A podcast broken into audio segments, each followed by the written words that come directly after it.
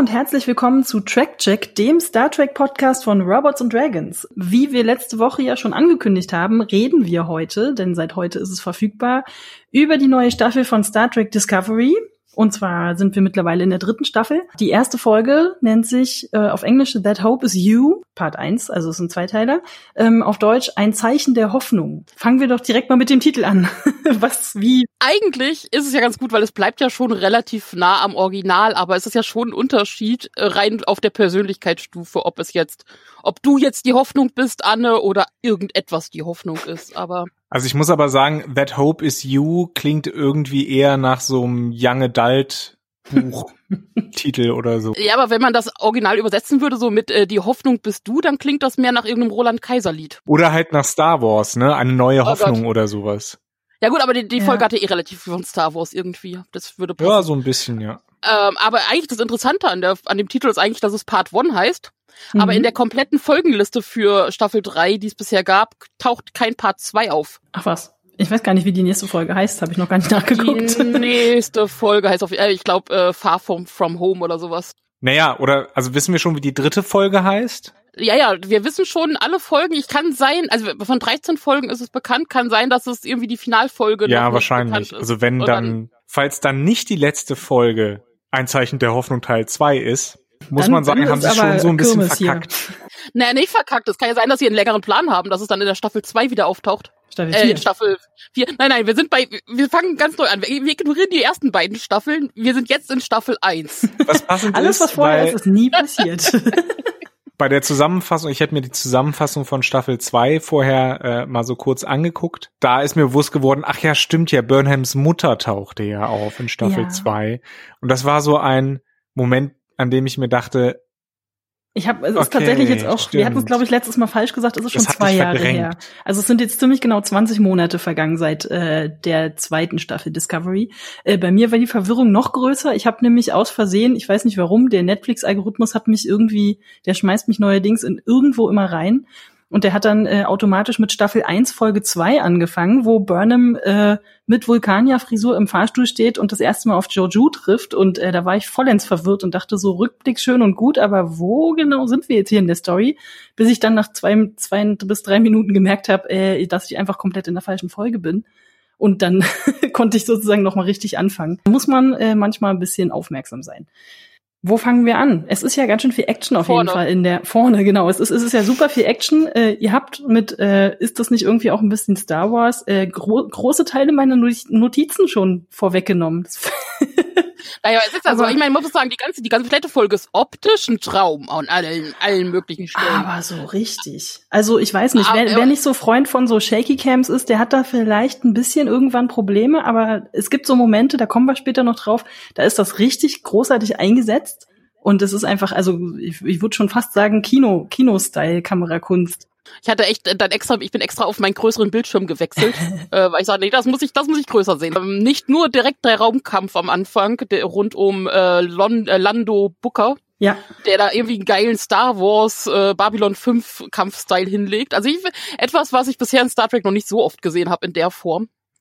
Äh, aber ich glaube, die Verbindung kommt auch, ja, aber die Verbindung kommt auch hauptsächlich tatsächlich, also du hast da irgendwie random Alien, das ihn zur Sau macht, weil er irgendein Cargo geklaut hat und also man hat ja wirklich irgendwie so die Star Wars Han Solo Lando Anleihen. Mhm. Ja. Ja, also es geht ja, es geht ja auch im ersten oder oder wie Han Solo in diese ganze Geschichte schlüpft, ist ja ist ja, dass er irgendeine Fracht von Jabba the Hutt äh, verloren hat oder aufgeben musste und so weiter. Also das das gibt schon sehr große Überschneidungen da.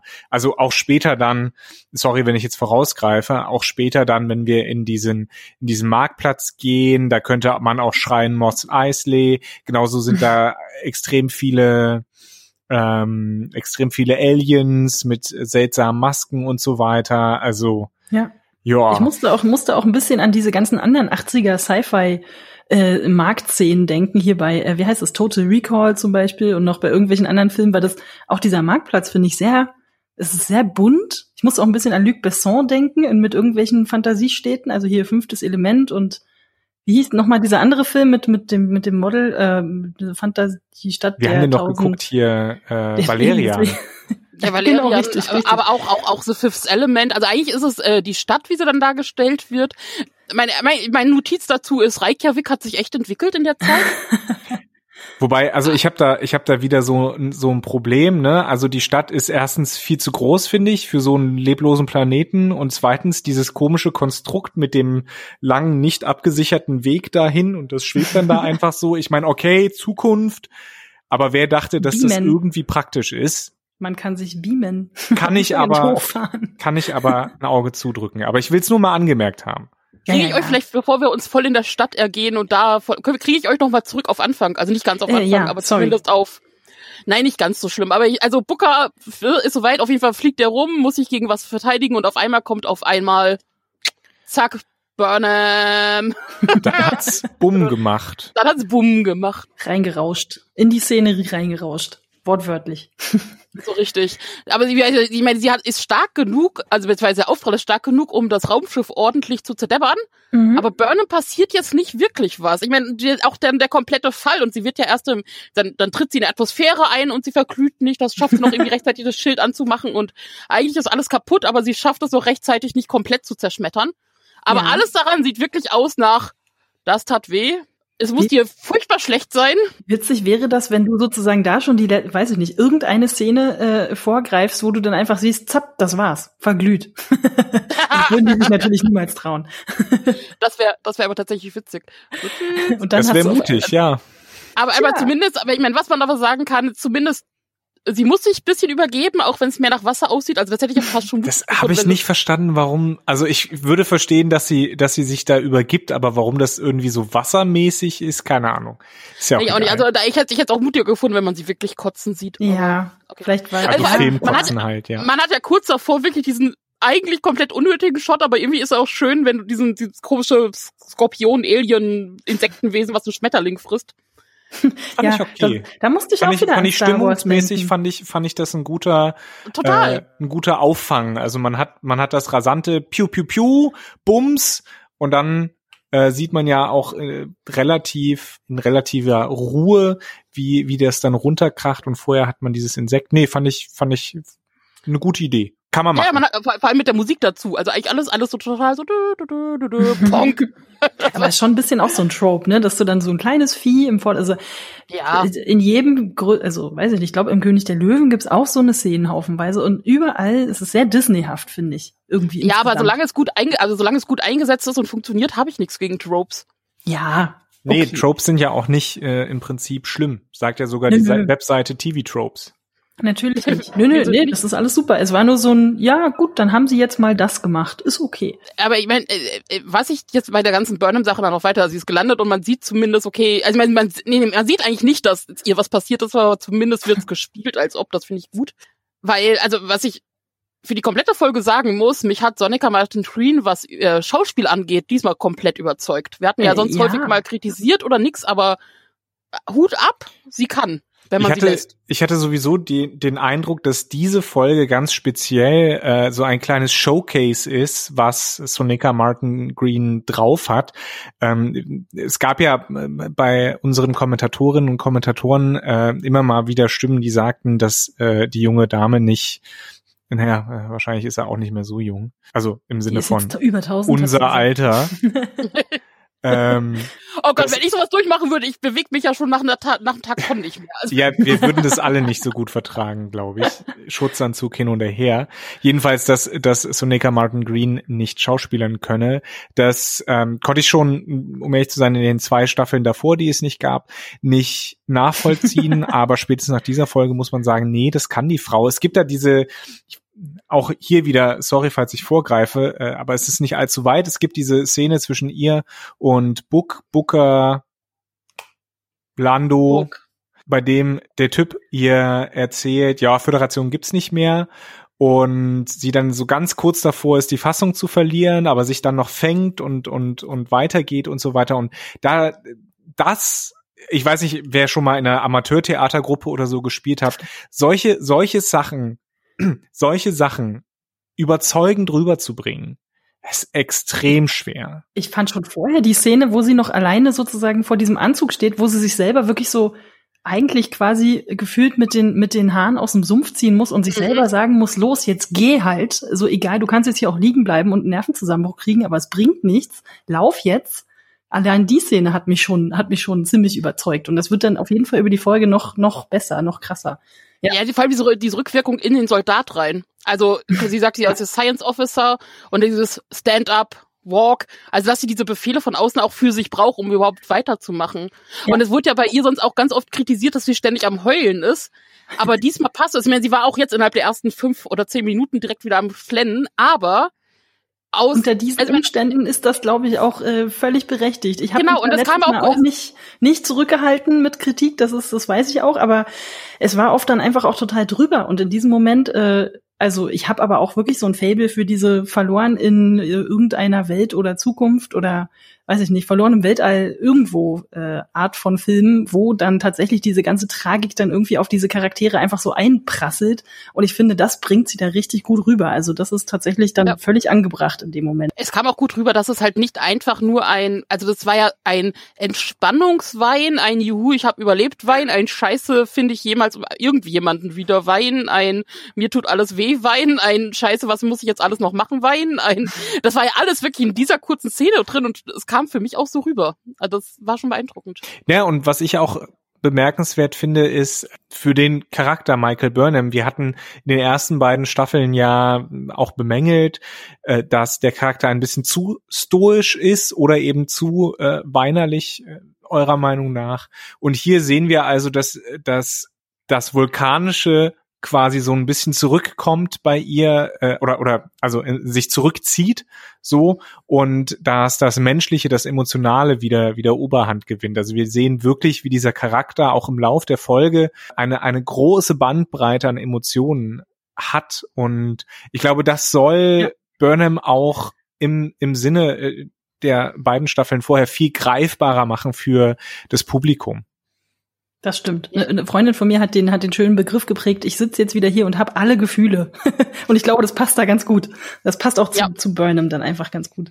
Darf ich, ich weiß, ihr habt mir vorhin verboten, über den Anzug zu reden, aber darf ich trotzdem kurz noch mal wenigstens an unsere Kommentatoren. Wir haben sie nicht verboten. Und, und, und den Anne, Hörer noch mal die Frage stellen, in den Raum stellen, weil wir es selber noch nicht so ganz klären konnten. Mir ist dramaturgisch gesehen nicht klar, wieso sie, also wieso sie aus diesem Anzug steigt. Klar, okay, dann dann wird da kurz dran rumgetippt, äh, um rauszukriegen, ob es irgendwelche Lebenszeichen auf diesem Planeten gibt. Stellt sich raus, gibt's. Was und sehr dann, entscheidend ist, weil das heißt nämlich, dass sie äh, Erfolg hatten. Weil dass sie irgendwo gelandet ist, wo man irgendwas nee, tun kann. Nee, hätte, ja, hätte, hätte, hätte, hätte Control gewonnen, wäre alles ausgelöscht. Das stimmt. Ach so, ja. So. Und äh, der Erfolg hat sie deswegen, weil sie halt jetzt sehen konnte, ah ja, es gibt ganz viele Lebensformen, das heißt, Control hat nicht gewonnen. Das stimmt, okay, ja, richtig. Nee, ich dachte nur, weil sie sich eh klar war, dass sie da eh nicht wegkommt und dann ist es ja wenigstens gut, wenn man weiß, da gibt's irgendeine Möglichkeit, ob die jetzt feindlich sind oder nicht. Wäre dann erstmal egal gewesen, aber zumindest gibt sowas wie Wasser und, äh, weiß ich nicht, Pflanzen und so. Das ist ja auch schon mal gut. Aber wieso muss denn dann dieser, dieser Anzug äh, ins völlige Nichts in ein unbekanntes Wurmloch wieder zurückgeschickt werden, von dem man dann nicht so richtig weiß? Also sie hat Koordinaten eingegeben, ja, aber ich meine, das ist ein Wurmloch äh, und das funktioniert ja oft dann auch nicht, dass dann Sachen da landen, wo sie landen sollen. Wieso macht man das und wieso hätte sie hätte den Anzug doch auch bei sich behalten lassen können und den einfach, keine Ahnung, mit einem Phaser abschießen oder so. Na, aber ich glaube, sie muss ihn ja losschicken, damit sie das Signal an die Discovery schicken kann, wo sie ist. Hm. Also quasi dieses, dieses Koordinatending braucht die Discovery ja, damit die durch das da springen kann oder sowas. Ja, ich glaube, das erklärt sich aus der, ich glaube, ich glaube, das erklärt sich aus der zweiten Staffel. Es kann sein, dass da auch noch diese äh, Sphärendaten drauf sind und so weiter. Aber um ehrlich zu sein, äh, wir können uns da alle nicht mehr dran erinnern und äh, das finden wir auch gar nicht so schlimm. Also falls Nö. jemand von euch weiß und mir schlüssig erklären kann, warum das jetzt so gemacht werden musste und man nicht einfach auf diesen Anzug hätte schießen können und dann wären die Daten auch zerstört in der Zukunft, tausend Jahre in der Zukunft, dann hätte ich da gerne eine Erklärung für. Äh, wir können es jetzt hier anscheinend nicht so ganz zu Ende klären. Zeichen Aber wieso, wieso willst du denn auf den Schießen und Munition verschwenden, wenn das Ding eine Selbstzerstörungsfunktion hat? Sind Phaser Munition? Sind die irgendwann? Die müssen sich auch wieder laden. Die brauchen Energie. Die Ach so. Dann gehst du in den Phaserladen und kaufst noch mal zehn Schüsse. Batterien. Na, Batterien. Akku ist leer. Piu, genau. piu, piu. Die Lithiumkristalle, äh, keine Ahnung. Es sind nur noch zwei Pew in meinem Phaser. Nein. Okay. äh, nein, aber und ansonsten auch, ich meine, ich kann mir durchaus vorstellen, dass du den ganzen Anzug halt da nicht bleiben lassen möchtest und vielleicht auch irgendeine Verbindung damit Control nicht nachkommt. Ach, weiß was ich. Ist es auch Oder vielleicht auch einfach egal. nur deine Spuren verwischen, weil du vielleicht nicht direkt gefunden werden willst, weil man weiß ja nun auch nicht, wer da alles auf dem Planeten ja. rum rumspringt. Aber seien wir uns doch mal ehrlich, wir sind doch froh, wenn das Ding zerstört wird.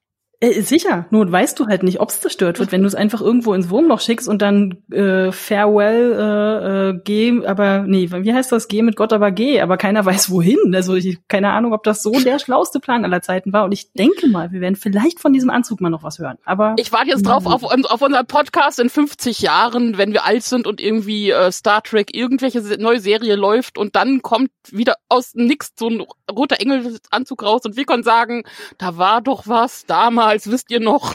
Also um ehrlich zu sein, ich bin immer froh, wenn irgendwas mit Zeitreisen erwähnt, aber nie umgesetzt wird. Hm. Also alles, was, was nicht mit Zeitreisen zu tun hat, bin ich froh, wenn das raus ist. Also insofern ja. bin ich schon froh, dass der, dass der Anzug da weg ist. Wobei ich finde, dass sie es ja relativ schlau lösen, indem sie einfach nur sagen, die ist äh, Antikenhändlerin und deswegen hat sie so völlig outdated Waffen dabei und so. Und dann fragt auch keiner mehr nach. Das finde ich irgendwie die ganz. Naja, aber ich glaube, in der, in der Star Trek-Geschichte, das kam ja auch, kommt ja auch später dann raus, wenn Booker, Book, ich muss immer an Booker denken, den Protagonisten ja von Bioshock Infinite. Der heißt mit Nachnamen Booker. Ja, Cleveland Booker, ja. Kannst du dir aussuchen, wie du ihn nennen magst. Auf jeden Fall, wenn der Typ dann erzählt, äh, nach den Temporalkriegen und so weiter und so fort. Äh, eben, dass in der Zukunft von Star Trek war es ja zumindest für einen bestimmten Zeitraum und zumindest auch nur, wenn man halt der TNG-Zeitlinie folgt, ähm, war es ja normal, quasi äh, in der Zeit rum hin und her zu springen. Insofern finde ich es okay, wenn man, wie schon erwähnt, finde ich es okay, wenn man das einfach sagt, nee, machen wir nicht. Ich hoffe, es bleibt auch dabei. Aber generell, ich meine jetzt auch der ganze Charakterbook, Booker, äh, also erstens geil, dass Burnham einfach mal anfängt, okay, anscheinend kann sie auf dem Planeten atmen und wird nicht zerstrahlt und nicht in Säure zersetzt, deswegen läuft sie einfach mal los. Das ist schon mal, ich meine, was soll man sonst tun? Ja, äh? was willst du da Aber, in dieser Einöde sitzen bleiben? Jeder, jeder zweite Planet ist wie die Erde, gleiche Gravitation, Sauerstoffsättigung. Alles und sich, kein Problem. Und sich dann auch direkt an den Erstbesten werfen, der da ist. Ich meine, das macht auf der einen Seite Sinn, weil du weißt ja nicht, ob es noch irgendeine andere denkende Lebensform auf der Erde, äh, auf diesem Planeten gibt. Aber auf der anderen Seite, ich meine, das ist einer, der dich sofort umbringen will, auch direkt klar macht, der will mit dir eigentlich nichts zu tun haben.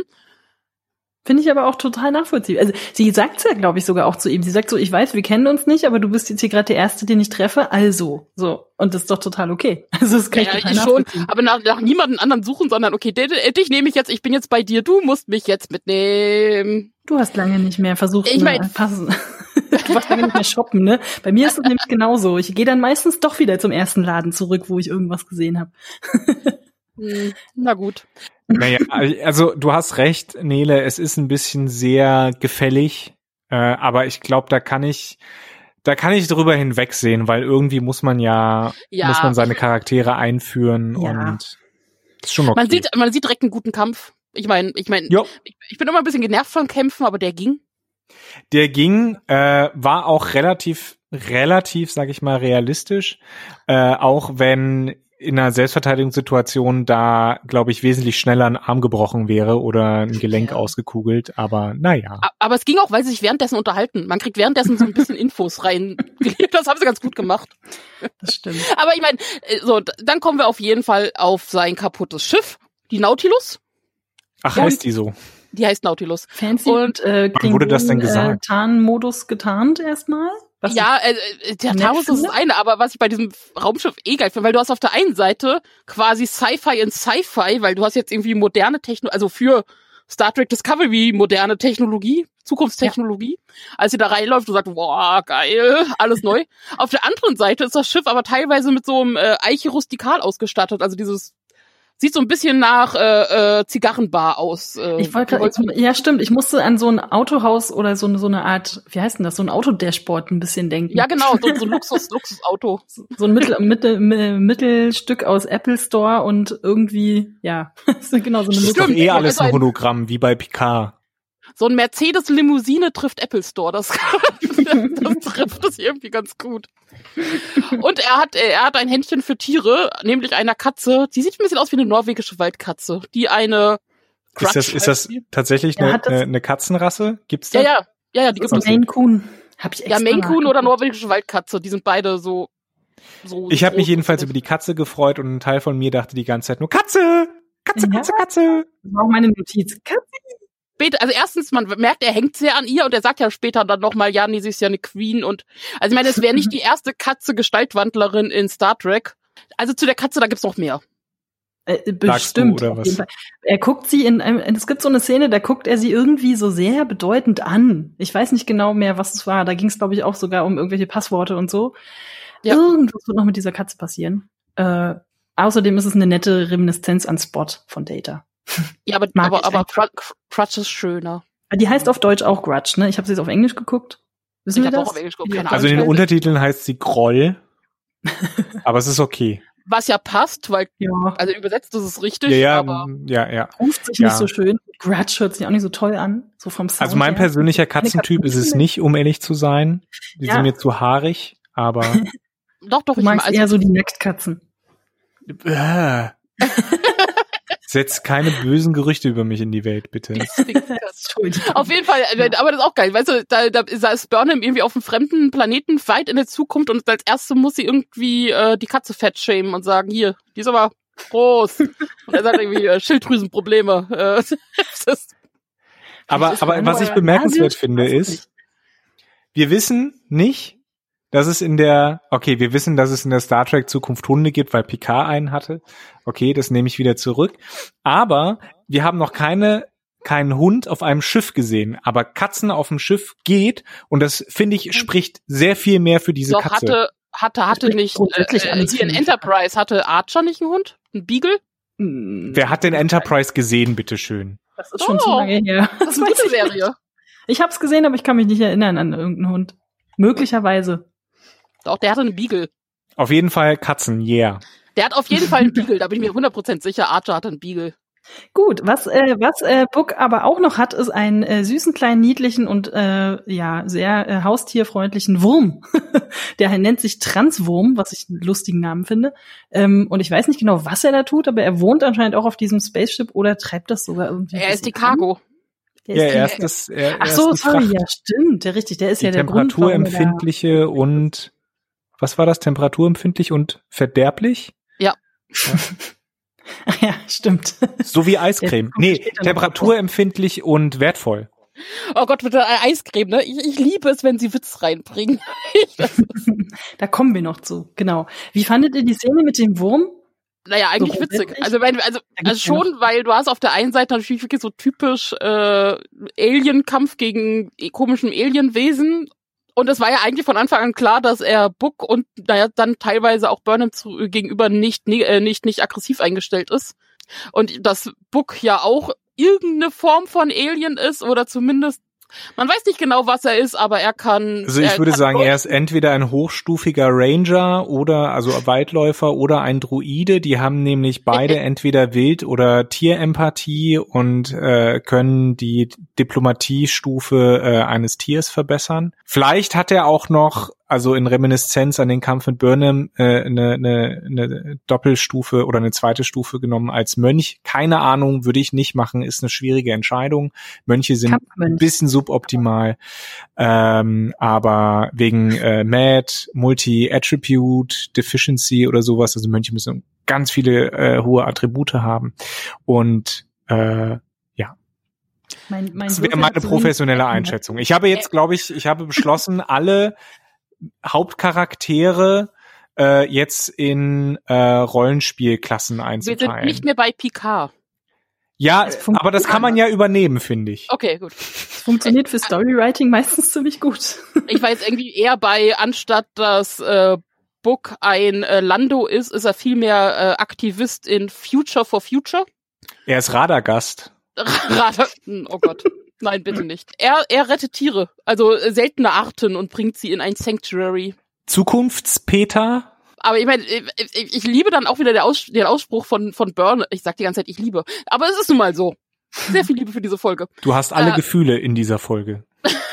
Vor allem für diese Folge. Äh, äh, Burnham, wie Burnham am Ende halt wirklich von diesem Wurm gefressen und wieder ausgespuckt wird und einfach nur sagt, ha, ich halt wusste heute Morgen nicht, wie dieser Tag enden wird. Das ist so, ja, es war sehr menschlich, ja. Sie hat echt viel hinter sich und dann, also ich kann, stell dich so einfach mal vor, weißt du, du hattest gerade irgendwie diesen Megaschlacht mit Control, springst in, eine, hast deine Mutter gesehen, verabschiedet, springst in einem zukunftsjumpenden Spacesuit persönlich durch ein Wurmloch, landest irgendwie auf radikale Art und Weise auf einem fremden Planeten in einer fremden Zeit, gehst dann auf irgendeinen äh, Schwarzhandelmarkt, wo du irgendwie äh, äh, Schauspielern musst und wirst dann von einem Alienwurm gefressen und ausgespuckt.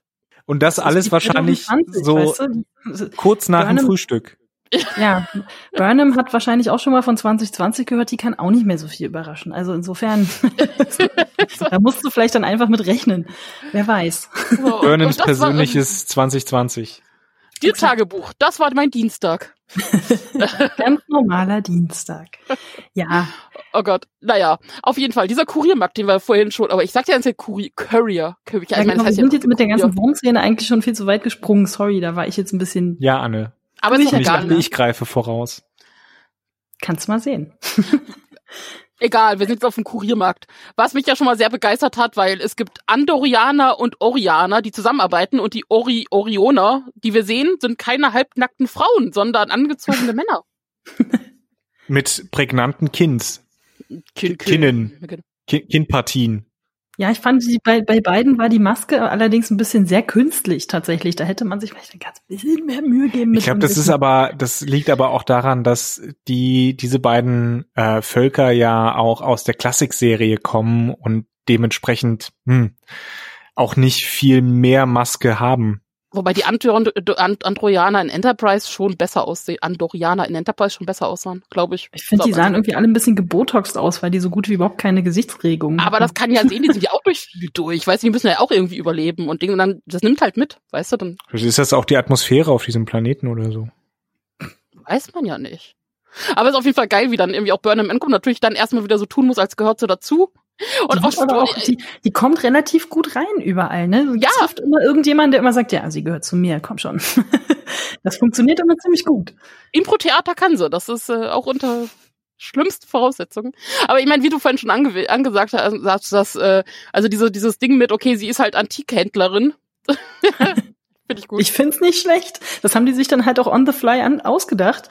Das funktioniert ganz gut. Ich meine, gut, wenn du so ein Halb, Halbweltcharakter bist, der sowieso Gott und die Welt kennt und irgendwo noch einen Deal klar macht, klar schleppst du da halt auch mal irgendeinen Bekannten an, der irgendwas zu verkaufen hat. Das wird da schon funktionieren. Also warum nicht? Vor allem hat sie ja auch irgendwie äh, hochqualitativ noch funktionierende Sachen, weil ihre antiken Sachen sind ja quasi neu. Richtig. Genau, das ist so, als würde ja. dir heute jemand einen, einen völlig unverstaubten Atari hinstellen und du sagst, oh, okay, oh. was willst du dafür haben? Würde ich, warum nicht? Stellt man erstmal nicht so viel Fragen. Was ich aber nicht so ganz verstanden habe, ist, warum sie dann auf dem Markt trotzdem festgesetzt wird. Ja, also, das hat doch äh, Dingsbums zu verantworten. Wie heißt er? Book? Book, oder? Also so, so wurde das ja angedeutet eigentlich. Aber ja, einen guten Grund gab's. Ich weiß nicht, nicht. Ich, also, ich, also, er wollte sie einfach ab, abziehen. Ich glaube, das war einfach ein bisschen eine ja. umständliche Erzählung, um einfach zu sagen, so, Dankeschön für die wertvollen Güter und tschüss dann. Und alles, was danach passiert, passiert halt einfach so, weil, weil da einfach gekämpft wird. Aber das hätte er ja auch vorher auf dem Schiff schon machen können. Der hat doch bestimmt irgendwas, womit er sie festsetzen kann, ohne dass er sich auch selbst in Gefahr bringen muss auf diesem Markt. Ja, das stimmt. Aber frag doch nicht so viel. ja, aber auf dem Weg dahin erfahren Fangen wir jetzt schon wieder an. Aber, aber wir, wir, erfahren ja auf dem Weg dahin trotzdem Sachen. Erstens, es gibt äh, transportable äh, Beam, äh, Beamstationen, äh, Transporter, äh, transportable Transporter. Wow. Äh, und, mhm. und man die schon also, Das würde mich interessieren jetzt. äh, und wir fangen ja schon damit an, dass er also, er erzählt ja durchaus, was The Burn war. Ja, ach so, richtig, da das haben wir auch übersprungen. Es naja, gibt einen Grund, dass sie, das alles nicht mehr so ist, wie es war. Und, und dass es die und dass die, die Delirium selten ist, was sie brauchen, um äh, irgendwas wieder ins Laufen zu bringen. Weil man äh, meinen sollte, wenn man Alkohol synthetisieren kann, ist ein Delirium gar nicht so fern. Hm. Das heißt anders. Die, ach so, Dilithium. Dilithium, ja. Dilithium. Dilithium. Damit, ja, Sorry, liebe Hörer, ihr wisst, was die nächsten zehn Folgen passieren wird. Wir waren oh jetzt, euch jetzt schon mal vor. Wir sagen die ganze Zeit die falschen Namen und dann sind alle ständig im Delirium. Herzlich willkommen zu unserem Podcast lebt damit. Die Kurzversion Föderation gibt es quasi nicht mehr, weil zu einem Zeitpunkt vor ungefähr 100 oder 200 Jahren, genau wird's nicht gesagt, sämtliche Warpkerne explodiert sind, weil irgendwas war mit dem Di Di Delirium, Dilithium. Was Möchte, ja dass wir das beibehalten. In, in, ja. in, in, in jedem Warp, in, in jedem Warpkern ist sowas enthalten und das ist alles zeitgleich zu einem Zeitpunkt explodiert, was hieß, dass A, ziemlich viele Leute gestorben sind äh, und B, auch es quasi keine weit springenden Schiffe mehr gab. Und also wie da auch im Lauf der Folge dann nochmal rauskommt, es, es gibt keine Langstreckensonden, es, du kannst keine Schiffe Warp-Geschwindigkeit fliegen können, was aber auch interessant ist, weil was ist mit den anderen Schiffen, die auch andere Antriebe hatten? Als Burnham und Book das erste Mal eben auf die Nautilus gehen, hatte er auch angedeutet, dass es verschiedene Antriebe gibt. Und also ich habe das so verstanden, es gibt mehr als nur Warp-Antrieb. Mhm. Ähm, und es gibt also durchaus noch Möglichkeiten, eben interstellar zu reisen, aber nicht mehr eben über den Warp-Antrieb. Genau, dort. Äh, das und, auch heißt, nicht, aber, und, und, auch nicht mehr so viel und nicht so schnell und nicht so und selten. Anscheinend, weil, ja. Weil sie haben ja teilweise keinen Kontakt zu anderen Sektoren. Ja. Genau. Ein bisschen, bisschen hat mich das, ein bisschen hat mich das erinnert an diese Ranger-Leute aus dem Sektor in PK, von denen wir ein Spin-off sehen wollten. Wisst ihr noch? Ja. Mhm. Und es ja, ist natürlich aber nicht mehr, wie sie heißen. Zu, äh, es wird nicht mehr so viel geflogen heutzutage, Klimawandel, die Rohstoffe gehen aus und so weiter. Das ist ja schon ziemlich. Aber, aber, aber das passt ja. Ich meine, jetzt stellt euch mal hier vor auf Erden, dass nur Flugzeuge Schiff und Schiffe wegfallen. Wir reden noch nicht mal von Autos. Hm, kennst du Corona? Weißt du, was das letzte halbe Jahr passiert ist? Autos haben wir noch. Schiffe Autos, und Flugzeuge. Wie lange haben wir noch Benzin dafür? Bis wir uns dann vielleicht mal einen anderen Antrieb ausdenken. Also die, ich finde, die Analogie ist schon ziemlich klar. Und Satelliten, die wir äh, nicht mehr über Europa hinaus haben, keine Ahnung. Irgendwas, wo wir dann nicht mehr irgendwie Signale rund um die Welt schicken können. Ja, also stell dir vor, es gäbe halt kein, es gäbe halt nur noch ein europäisches Internet und kein ja, irgendein Kabel im, im, mehr, im Atlantik sozusagen. ist kaputt und ja. dann war's das. So fängt übrigens der Schwarm an. um ein ganz anderes Universum aufzumachen. Aber ja, da braucht ja nur ein, zwei Kabel kaputt gehen und dann bist du schon schnell abgeschnitten. Das geht relativ fix. Wo ich abkotzen werde, wenn der Name Burnham und The Burn was miteinander zu tun haben. Ich hoffe auch, dass das nicht Das wäre mir zu billig. Ist. Abgesehen ja. davon möchte ich einfach nicht, dass Burnham wieder so groß mit irgendwas zu tun hat. Ja, weil sie hat ja schon einmal die Welt gerettet, wie sie ja selbst auch feststellt. Ja, das, das, das reicht. Das, das reicht doch für einen Menschen, oder? Wie groß äh, kann ein Ego sein? ja. Wir müssen über das, das Wahrheitsserum reden. Unbedingt. Ich liebe also es. Ich liebe diese Szene. Die ist so gut gemacht. Die ist einfach, also A ist sie schauspielerisch wahnsinnig gut gemacht. Zweitens, das hatten wir vorhin schon kurz angedeutet, die Kamera, wie die so, wie die so mit, mit den Kopfbewegungen von einer bisschen also ich hatte ein bisschen das Gefühl, sie hätte einfach gespielt, als hätte sie gerade irgendwie drei Joints geraucht ja. und auch noch richtig gute. Ähm, äh, äh die, die, wie die Kamera dann so ein bisschen so mitgeht und so ein bisschen so die, wie nennt sich das denn, so die, die Sicht so ein bisschen unscharf, ein bisschen verwackelt, immer so ein bisschen hin und her. Ähm, ja, die, wie die Kamera hält den Fokus halt anders. Ne? Sie, sie, das ist so, so ein bewegungsunschärfer Effekt, genau. dass du, als hätte sie so eine Selfie-Kamera am einen am, Ankerpunkt. Ja, ja. genau. Ich und, liebe äh, es auch, weil, weil, weil du parallel ja auch dann die Aliens, also äh, die Andorianer und den Orianer, ja auch charakterisierst, weil sie sagen, ach nee, es dauert jetzt wieder so lange, sollen wir ein Sandwich essen gehen? Ja, das war großartig. Und dann machen sie ganz kurz so eine ganz kurze Good Cop, Bad Cop Nummer, die total schief geht, weil Burnham total druff ist. Das ist einfach ja. so lustig, die dann ja total hysterisch anfängt, äh, ein bisschen zu klingen wie ich, wenn ich aufgeregt podcaste. Und es ist einfach, das ist großartig, die Szene. Ich habe sie ja, dreimal angeguckt im Ende. Auf, auf der einen Seite lässt sie ganz viele Infos raus, aber halt auch nicht alles. Also man merkt, dass sie auch noch ein bisschen vernebelt ist und das ist ja mehr so ein, ich muss über mein Leben reden und was ist eigentlich alles schiefgelaufen und lass ja, auch, ich weiß es auch halt. einfach nicht. Und, und vor allem ja, auch dieses, und die Rothaarige, oh Gott, die darf das niemals erhalten, diese, dieses Serum hier. Ja, und, und gerade das fand ich ja, fand ich ja auch in Kontrast eben zu Staffel 1 und Staffel 2 erleben wir hier halt Burnham, die eben nicht so vulkanisch, stoisch, gefühlslos oder zu gefühls mäßig ist, sondern wir erleben sie menschlich, wir erleben Situationen oder Emotionen, die wir bisher von ihr nicht kennen. Ähm, auch hier wieder habe ich das Gefühl, also es ging vor allen Dingen in dieser in dieser Folge darum, nicht nur ganz viel Exposition zu liefern, das haben wir auch extrem viel bekommen, vielleicht schon zu viel, sondern dass es auch vor allen Dingen darum ging, Burnham nochmal als zentrale Figur ähm, herauszuarbeiten, zu etablieren und auch die Botschaft zu senden, diese Figur macht mehr Spaß. Ja. Alleine auch danach, wo äh, Book ja dann sagt, so, äh, sie haben dich eingesprüht, oder? ja. ja. Stimmt.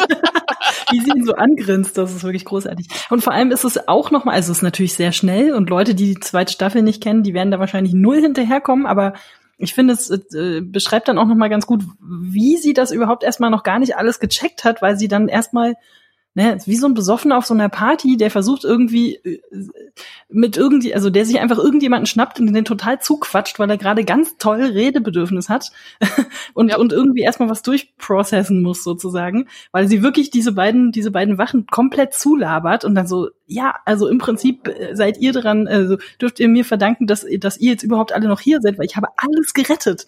Und das ist, glaube ich, so eine Erkenntnis, die ihr erst in diesem Moment kommt. Und da, da, ja, kann ich total verstehen, dass sie gleichzeitig so zwischen Lachen und äh, ungläubig dastehen und dann ist sie sowieso auch noch total drüber. Das ist einfach großartig dargestellt und das ist ja eigentlich auch gar nicht zu fassen. So ein, so ein Zustand hat ja niemand jemals. Das ist ja einfach überhaupt ja. nicht zu greifen. Und ansonsten ist ja auch klar, ich meine, die Föderation ist zusammengefallen und für den ganzen Markt also Kapitalismus ist voll zurück. Ich meine, das haben wir aber bei Picard ja im Prinzip auch gesehen, dass Kapitalismus nie weg war.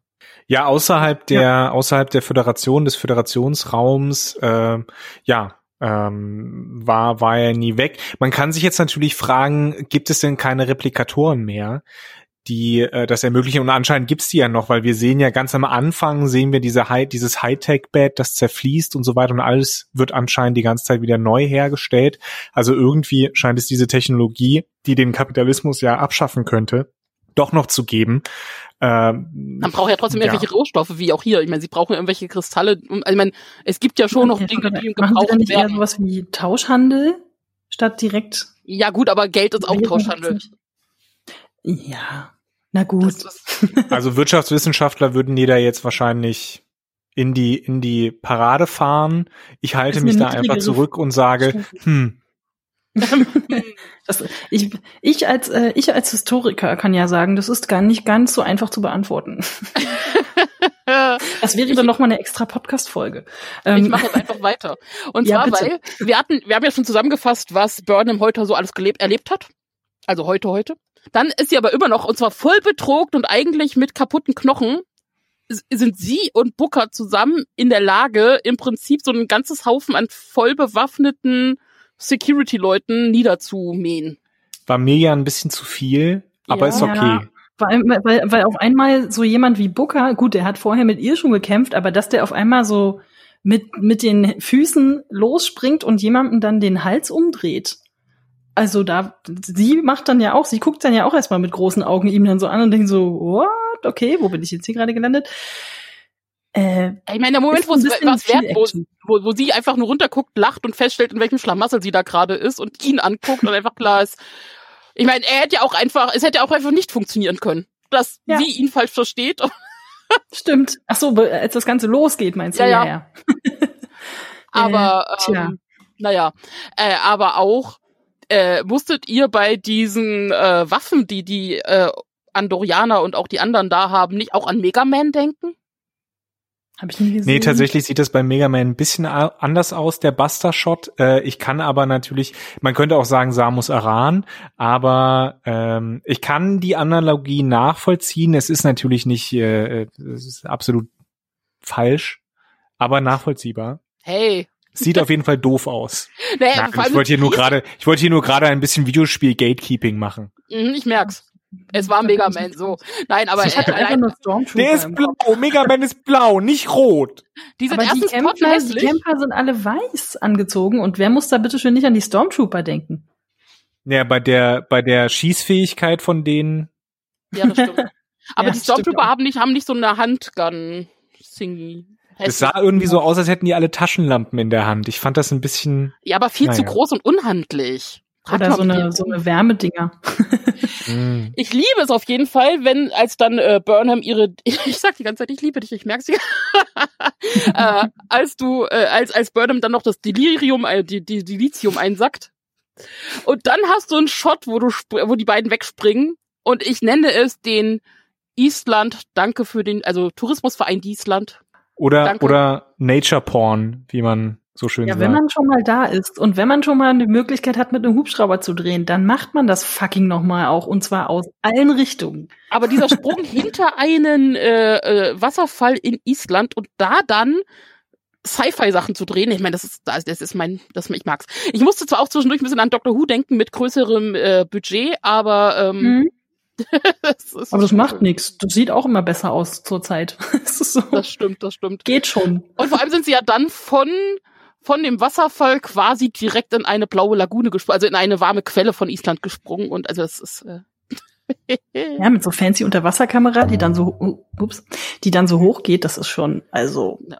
da hat sich man merkt einfach, da ist ganz viel Budget in diese erste Folge geflossen. Ja, Sehr. also sowohl was Space Battle und Battle angeht, als auch äh, wir fliegen mal woanders hin und zeigen euch mal nicht Kanada oder wo auch immer, sondern wir gehen mal raus in die Natur. Außenmission, Leute inszenatorisch kann man absolut nicht meckern in dieser Folge, das muss man sagen. muss ich gerade mal in meine Notizen gucken. Wo wir dann auch in der blauen Lagune sind, ich meine, wir hatten es ja vorhin schon angesprochen, dass äh, Book äh, ja irgendwelche heilischen, heilerischen Fähigkeiten hat. Er ist auch ein Wasserbändiger, oder zumindest, ich meine, war das jetzt schon eine Pflanze, die er darauf beschwört? Also irgendeine Alge, die er irgendwie aus dem Wasser, oder war es Wasser, was sich zu einer Pflanze formt und heilende Kräfte hat? Ich nee, das war schon eine Pflanze. Was, also es war eine Pflanze. Eine Wasserpflanze. Eine Notiz, ja. ich habe mir als Notiz aufgeschrieben, super Aloe Vera. Und im Prinzip macht's das ja eigentlich auch. Wenn du, wenn du eine Schnittwunde hast, kannst du dir auch so ein bisschen von einem Aloe Vera Blatt sowas da drauf träufeln und das heilt dann auch. Also das funktioniert schon ja. ziemlich gut. Das seht ihr das öfter an, ne? äh, ich, leider ja. Ich würde lügen, wenn ich jetzt sage nein. mein Notfall Aloe Vera. Die ganze Wohnung ist voll. Aber ich meine, sie, sie fliegen ja von also da aus, äh, also als sie dann die ihre An Angreifer abgeschüttelt haben, Burnham nochmal ihren emotionalen Moment hat, fliegen sehr schön und, und auch die Erkenntnis, dass Book ein äh, Naturschützer ist, ein Retter von Lebewesen an aussterbenden Arten. Haben sie diesen schönen Moment oft in, in Sanctuary 4, wo sie äh, richtig äh, passend zur äh, Fortpflanzungszeit dann ihren Wurm loswerden. Ein romantisches erstes Date oder so. ähm, äh, auf jeden Fall äh, wird dann langsam klar, okay, also auch Booker geht auf, okay, wie, erstens, sie ist wirklich äh, Föderationsmitglied und B, also Sternflottenmitglied und B, sie ist wirklich aus der Vergangenheit. Und ich meine, deswegen, sie hat ja schon auf diesem öden Planeten ja zufällig den richtigen Mann getroffen, der auch direkt weiß, wo man hingehen muss in dem Moment. Ja, ja, weiter. Alles sehr gefällig, aber kann ich kann ein Auge zudrücken, ist okay. Womit ich ein größeres, ich habe ich hab mit zwei Sachen ein größeres Problem, nämlich einmal in Bezug auf Booker. Er wird eingeführt als so lovable Rogue ähm, muskulös Lando-Typ, ja, der aber auch nicht davor zurückschreckt, jemanden quasi zu verraten und dann aber der liebe nette Umweltschützer-Typ ist. Also das das das ist ein bisschen Bruch mit einem mit dem Charakterbild, das wir nein, haben. Nein, nein, aber viele Nice Guys sind ja eigentlich keine Nice Guys, also das geht. Oder andersrum, der Rebel-Typ, der eigentlich auch ein Nice Guy ist. Das, das geht schon. Ich finde das nicht, dass ich das. Weil, ich habe da ein Problem mit. Ist ja okay, wenn wenn ihr da auf auf die bösen Jungs steht. Nee, nee, nee, nicht, dass wir drauf stehen, aber wir haben schon genug Erfahrung mit Leuten, die äh, tun, als wären sie Nice Guys und dann aber keine Nice Guys sind. Das ist nur mal Alltag. Okay, jetzt wird's zu ernst. ähm, und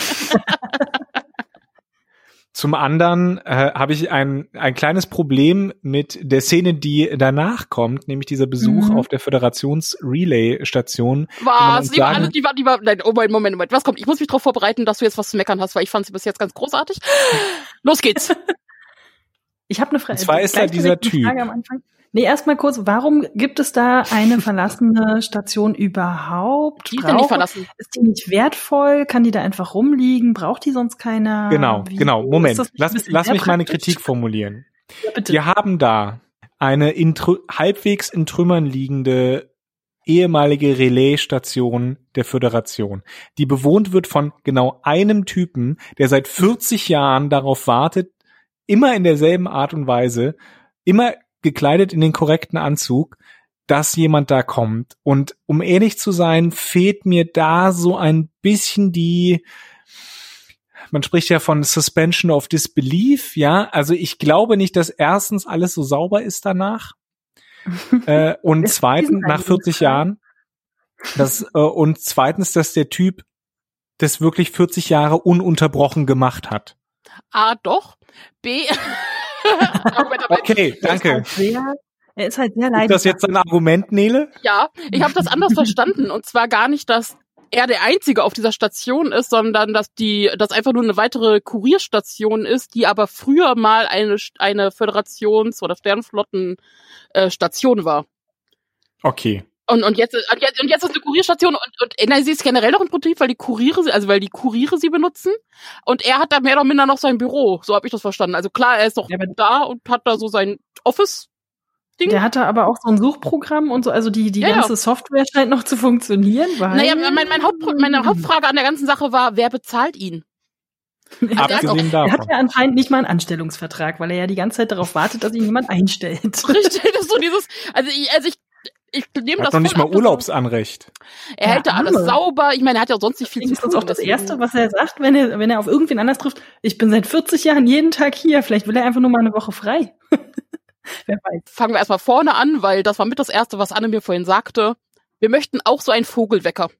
Ja, bitte. Also war ja im Prinzip schon der Einstieg in die Folge an sich fing ja überhaupt erstmal an mit, äh, du siehst irgendwie voll Basic Future, alles äh, schön sauber mit dem Vogelwecker aufstehen und das alles zu klassischer Musik, was auch so ein Trope ist, aber äh, zieht bei mir immer wieder. Also ich diese Kombination aus Sci-Fi und und klassischer Musik läuft bei das mir meistens. zeigt, glaube ich, einen sehr organisierten Menschen, der sein Leben voll im Griff hat, denn so eine Leute, das weiß man, hören ausschließlich Klassik. Natürlich. Ich finde, es hat mich auch sehr an Black Mirror oder sowas erinnert. Also mhm, so dieses jeden Tag dieselben Griffe, dieselben, er geht zur selben Stadt, äh, zur selben Stelle, stellt sich vor diesem Monitor und sucht jeden Tag ganz manisch nach dieser einen Sache, wahrscheinlich nach dem Signal, nehme ich mal an, oder so. Naja, was heißt nach dem, nach überhaupt Signalen von der Föderation? Ich meine, er sagt er hat, er hat Kontakt zu, oder beziehungsweise hat auf dem Schirm zwei Föderationsschiffe.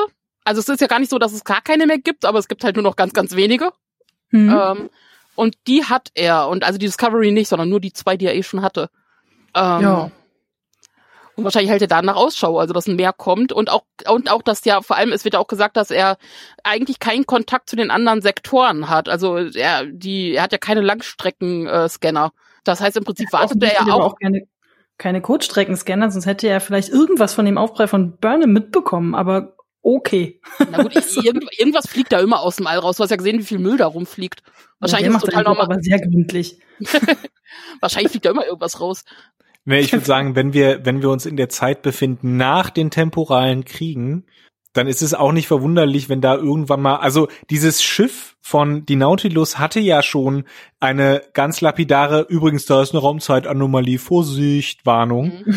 Äh, also scheint das schon relativ gang und gäbe zu sein im 32. Jahrhundert, dass da mal jemand aus einem Wurmloch rausploppt oder so. Ich mir so frühstückst mit deiner Familie irgendwo. Ja. Ach, nicht, Ach, nicht schon wieder.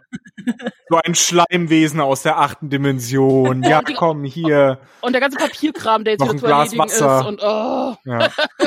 Jetzt müssen wir wieder in Quarantäne zwei Wochen. Oh. Die Kinder ver verpassen wieder Schule. Nein. Ehrlich. Naja, und also ich kann mir auch vorstellen, dass er quasi da die Position hält, weil es kann ja auch sein, dass andere Föderationsstellen und, und Sternflottenstellen aus anderen Sektoren ja auch Kontakt wieder suchen oder irgendwie eine Möglichkeit finden. Und äh, da brauchst du dann auch noch eine Station, der die dann im Empfang nimmt. Aber trotzdem, also ich finde trotzdem, dass das nicht gut genug geklärt wurde, was jetzt, wie, warum und welche Funktionen diese Station da jetzt auch hat und so weiter. Aber das braucht es also in dem Moment noch nicht. Also ja, auf längere Sicht jetzt irgendwann sollte dann schon noch ein bisschen mehr Erklärung kommen, aber rein für die äh, Gefühle, die es in dem Moment tragen sollte, war das nicht wichtig. Apropos ja. Gefühle. Jede Menge. Ja. ähm, ich hatte ja letzte Woche schon gesagt, so ich kann mir vorstellen, äh, man kann, man kann ein sehr gut eine Serie, eine Star Trek Serie machen über den Wiederaufbau der Föderation. Ich glaube, das wäre auch so eine Richtung, die mich echt interessieren würde in dieser mhm. Staffel. Ähm, ich habe nur ein kleines Problem damit. Vor allen Dingen, wenn man, wenn man bedenkt, jetzt nochmal kurz zurückspulen. Ich finde es vor allen Dingen interessant, wenn man sich die Situation in den USA anguckt das hat so gewisse Untertöne, wenn, wenn sie diese, diese Föderation jetzt wieder aufbauen und so weiter und so fort. Ähm, aber gerade deswegen würde ich mir wünschen, dass man es ohne Sachen macht wie oder ohne Phrasen wie a true believer oder duty oder sonst irgendwas. Das hat für mich wieder auch seltsame Untertöne. Also da, ich bin, ich bin noch ein bisschen zwiegespalten in, in welche Richtung, also wir wissen natürlich nicht, in welche Richtung das gehen könnte, aber wenn, ich weiß nicht, ich bin Lass skeptisch. mir Hoffnung, lass mir Hoffnung. Ich, ich, ich möchte auch Hoffnung haben. Ich finde, diese, diese Staffel ist echt gut gestartet. Hoffe, es, es geht vielleicht ein bisschen mit weniger Action und weniger Exposition, aber weiter flott und äh, schön und unterhaltsam vor allen Dingen, weil diese Folge war wirklich sehr unterhaltsam voran. Aber wenn es darum geht, irgendwie seine, seine Pflicht zu tun oder an die Föderation zu glauben und so weiter, dann habe ich damit so ein bisschen, bisschen Magenschmerzen. Aber ja, aber jetzt mal einfach, wenn du hast jetzt hier diesen Adil Hussein, der den äh, Federation Liaison Adita Sahil spielt und das macht er sehr, sehr gut also er verkörpert ja, also auch wenn du sagst, es ist unrealistisch, aber für mich in dem Moment verkörpert er für mich sehr gut diesen ja quasi Beamten der irgendwie äh, da treu seine Pflicht tut und äh, Familientradition fortführt, obwohl es irgendwie ja dann anscheinend seit, also er dürfte die Föderation ja schon gar nicht mehr gekannt haben in, in ihrer alten Pracht, sondern äh, also schon und sein Vater auch schon nicht mehr und dann wird es ja langsam kritisch, ob der Großvater vielleicht noch irgendwas überliefert hat. Vielleicht werden die Leute in tausend Jahren auch einfach älter, aber wir ja, wissen es nicht. Genau. Aber das hat er die ganze Zeit ist auf jeden Fall noch keine 60 und sagt, dass er 40 Jahre schon dort dient. Also ja. Ja. Und, und ich meine auch das Ganze, ich meine, sowohl mit der Musik, als dann holt er die Fahne da raus und sagt, hier, ich habe die ganze Zeit nur auf einen richtigen, eingeschworenen Officer gewartet, der das aufhängen darf. Und ach, dann wird er jetzt Kommunikationscommander, äh, weil äh, das irgendwie natürlich er sah seine Pflicht getan hat und es wird alles ganz, ganz, ganz schwermütig, aber mit voller Hoffnung und Ehre und was halt die Föderation so ausmacht. Ja, aber die Föderation macht eben nicht sture Pflichterfüllung und Ehre und so weiter aus, sondern Menschlichkeit, Rationalität, Diplomatie äh, und das ist mit Ehre und Pflicht. Die mussten jetzt, die mussten sich auf das Wesentliche konzentrieren. Jetzt greifst du nach Strohhalmen. Ja finde auch, mich hat das auch berührt in gewisser Weise. Aber ähm, ich kenne halt solche Szenen von wegen Flagge und Ehre und Flotte und Armee mhm. und Dienstpflicht und so weiter auf sehr ekelhafte Variante. Und es ist immer noch, Verzeihung, wenn ich jetzt ein bisschen ja, äh, politisch werde, aber es ist halt immer noch eine US-amerikanische Serie und ja. geschrieben von US-AmerikanerInnen, die in diesem System aufgewachsen sind, die dieselben ekelhaften Szenen kennen wie ich äh, und sie vielleicht nicht ekelhaft finden und da bleibt halt einfach ein Nachgeschmack bei dir. Ja, den kann und das hat nicht, der hat nichts, sorry, und der hat nichts, um das nochmal zu ergänzen, der hat nichts mit äh, ähm, den USA zu tun, der hat was mit Ergebenheit zu einer Fahne zu tun. Mhm. Es ist ja auch, ein, vielleicht ist es auch ein Unterschied. Also ich habe jetzt eigentlich, also in meinen Notizen habe ich zumindest auch stehen und jetzt, wo ihr es dann auch noch mal so rausgestellt habt, muss ich sagen, muss ich auf jeden Fall zustimmen. Es ist sehr, naja, also wenn, wenn man Star Trek Leuten erklären möchte, die da null Ahnung von haben, dann sehen die da erstmal diese militärische Organisation. Und auch am Anfang sagt ja Burnham auch, als sie sich da mit Book drüber unterhält, äh, Star Trek ist mehr als Schiffe und äh, irgendwelche, ja, als, als sozusagen nur diese, diese Union, sondern da steckt halt auch ein Spirit dahinter, ein bestimmter Geist, der, der sozusagen die Völker vereint. Und Vielleicht ist das über die Jahre dann, weil die äh, Föderation schon so lange nicht mehr existiert, dann einfach auch ein kleines bisschen verloren gegangen und ist wieder mehr in diesen militärischen Gedanken gerutscht. So wie es ja bei Picard auch schon ein bisschen so ausgesehen hat. Vielleicht ist sie dann sozusagen jetzt dafür da, dass sie da wieder so ein bisschen diesen Spirit reinbringt und äh, dieser treue Beamte, sage ich jetzt einfach mal, der da, der da steht, ja, der hält sich jetzt sozusagen erstmal nur an dieser Fahne fest und an diesem Idealbild, aber der hat natürlich diesen Spirit nie gekannt, den Burnham natürlich kennt. Und vielleicht muss man, vielleicht ist das dann sozusagen die Idee dieser Staffel, da so ein bisschen, ja, das Menschliche aus dem Militarismus wieder zu holen, sozusagen. Kann man das, versteht man das? Ja. Also ich meine, mich hat die ganze äh, Dramaturgie, Musik, äh, alles dahinter hat mich schon bekommen auf der emotionalen Ebene. Ich muss natürlich zustimmen, dass unter anderer Konnotation ist halt dieses Fahren, Fahne einschwören und Militär, ja, schon schwierig. Er hätte bloß noch Tom, Hanks, Tom Hanks, Tom Cruise um die Ecke kommen müssen und. Und Nadler. Ja. Und sich eine Sonnenbrille aufsetzen. Auf der anderen Seite, was ich aber halt auch, also wo es mich auch gepackt hat, das war Und es ist blöd, dass ich das immer noch erwähnen muss, aber es ist halt immer noch nicht so gang und gäbe. Aber wir haben hier vor der Föderationsflagge in einer offiziellen Major Star Trek Serie äh, du hast hier zwei schwarze Amerikaner und einen indischstämmigen Schauspieler, die das, die ganze Szene hier tragen und quasi die Hoffnung der Sternenflotte sind und der, der Föderation und die rocken das und die sind noch da und die bauen das wieder auf. Auf jeden Fall. Und also ich meine, das zeigt aber auch natürlich wieder, welche progressive Kraft äh, auch in der Idee von Star Trek, in der Föderation, in der Idee der Föderation stecken kann. Und deswegen bin ich ja so skeptisch, wenn wir jetzt kommen eben mit so Begriffen wie wie Glaube und Dienstpflicht und so weiter. Deswegen macht, deswegen genau, deswegen bin ich halt so skeptisch, weil wir zum einen diesen diesen progressiven Schritt haben, aber zum anderen dann ja nicht auf diese Werte vertrauen, die damit eigentlich transportiert werden sollen. Das ist so ein bisschen wie, äh, Verzeihung, das ist so ein bisschen wie die, die zur Schau getragene Wokeness von Disney, die im letzten Endes aber immer noch im Interesse eines geldmachenden kapitalistischen Konzerns steht. Und also das Ganze dann einfach hohl und leer wirkt, weil es nicht überzeugend ist. Und davor habe ich halt Angst. Ich sage nicht, dass das nicht überzeugend ist. Wir haben auch schon ähm, in den Staffeln zuvor gesehen, dass es Star Trek durchaus ernst meint mit Repräsentation, Diversity und so weiter. Ich nehme denen das alles ab und ich finde auch gut, was wir, was wir halt sehen. Aber ich habe halt Angst, dass es, dass es da irgendwie so eine größere Dis Diskrepanz geben geben könnte. Ich weiß nicht, also meine Hoffnung für na, erstmal nächste Woche ist, dass wir die Discovery sehen und genauso wie wir in dieser Woche wirklich nur Zeit für Burnham und Ankunft in der neuen Welt hatten, das im Prinzip ähnlich nochmal mit der Discovery sehen. Also, dass auch die irgendwo ankommen dürfen und wir mehr mit der Crew verbringen. Das hoffe ich so ein bisschen von der nächsten Episode.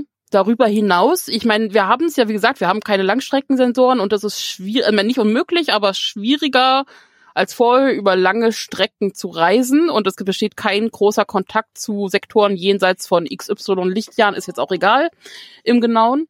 Ähm, aber es gibt, aber es wird ja schon gesagt, wahrscheinlich gibt es woanders schon noch Föderationsmitglieder und äh, auch vielleicht noch versprengte Sternflotte oder sowas. Das wäre ja schon sinnvoll, die zu suchen. Meint ihr nicht auch, dass es vielleicht sein könnte, dass so der Rest der Staffel so ein bisschen mit daraus besteht, dass man halt wirklich zu verschiedenen Welten auch reist?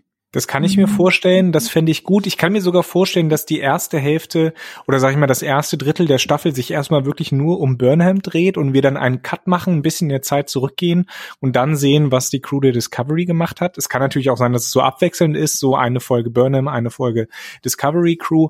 Und ich wäre ja sehr dahinter. Das haben wir ja schon vorher ähm, auch letzte Woche so ein bisschen äh, erläutert. Also dieses dieses Rumreisen, das Erkunden dieser neuen Zukunft das Herstellen der, der Kommunikation zwischen den Sektoren beispielsweise, es wurde heute ja oder wurde in dieser Folge ja auch angedeutet. Ähm, das fände ich auf jeden Fall total spannend. Wäre, glaube ich, auch eine sehr gute Grundlage für eine, für eine Serie. Also ich habe schon ein bisschen gelinst und kann euch auf jeden Fall verraten, dass in der Folge drauf, also jetzt in der Folge zwei, die wird, glaube ich, ausschließlich tatsächlich auf der Discovery spielen. Und so wie ich okay. das ver ja. verstanden habe, weil für die amerikanischen Kritiker gab es die ersten vier Folgen schon zum, zum Schauen. Da haben mhm. zumindest, also ich glaube, sie durften nicht ganz genau Folge für Folge Reviews schreiben, weil die meisten so ein bisschen überblicksartig sind. Aber äh, es scheint erstmal tatsächlich ein bisschen abwechselnd so zu gehen. Ob das die ganze Staffel lang so beibehalten wird, glaube ich ehrlich gesagt nicht. Und dass das tatsächlich die sich erst in der, in der finalen Folge irgendwie alle wieder treffen. Ich denke mal, das wird ein bisschen früher passieren, einfach auch aus dramaturgischen Gründen. Aber ähm, ja, bis dahin wird das auf jeden Fall schon mal dann so ein bisschen passieren. Ich glaube allerdings, dass die Action wahrscheinlich trotzdem ein bisschen beibehalten wird, weil ich denke mal, das wird, das funktioniert, glaube ich, ganz gut und ich kann mir vorstellen, dass dann tatsächlich die äh, Star Trek äh, Produzenten auch ein bisschen die Mandalorian Fans abgreifen wollen. Das heißt, das jetzt so meine, meine Baby, tolle Theorie. Ist, ist Crutch der Ersatz für Baby Yoda oder kommt da noch irgendwie